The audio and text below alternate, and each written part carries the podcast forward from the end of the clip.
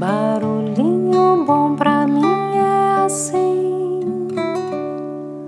provoca silêncio em mim. Hoje eu quero compartilhar um texto que foi compartilhado pela Patrícia Calazans, uma grande mestre de mindfulness. A fonte é em Defesa da Felicidade, ela fez uma adaptação e eu quero compartilhar a versão dela. Então vamos lá, o título é A Atenção Funciona como um Espelho. Abre aspas.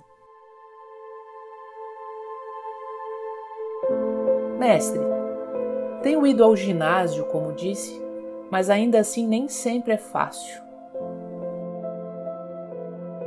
E o mestre pergunta: Ok, e então? O aprendiz responde: Já tenho conseguido uns maiores momentos de quietude. Já consigo observar melhor a respiração, observar melhor o corpo, mas quando chego às emoções, eu sinto que é mais difícil não me deixar sequestrar por elas. Quando são emoções boas, tendo a fantasiar sobre elas, me perco em pensamentos. Quando são más, tendo a evitá-las, fugir delas. E muitas vezes fico ruminando no que as causou ou antecipando formas para que elas não voltem a aparecer. E o mestre responde: Isso faz parte do processo, é normal. Procure simplesmente observá-las com abertura, com curiosidade, de forma presente.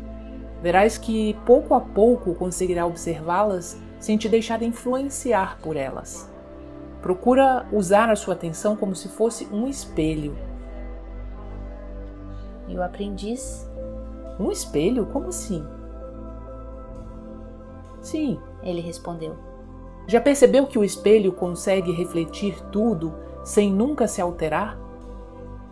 Independentemente do que seja colocado à frente, ele simplesmente reflete isso, seja bom ou mal, mas nunca se altera, pois a atenção deve ser vista como a superfície de um espelho, refletindo milhares de imagens, mas nunca se alterando.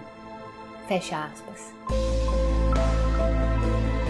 E aí, que tal esse barulhinho bom, hein? Fica aí o convite para a gente tentar observar melhor os nossos pensamentos, sem julgamento, apenas como um espelho, né? visualizando e a partir daí deixando ir, vir e só observar. Que exercício, hein?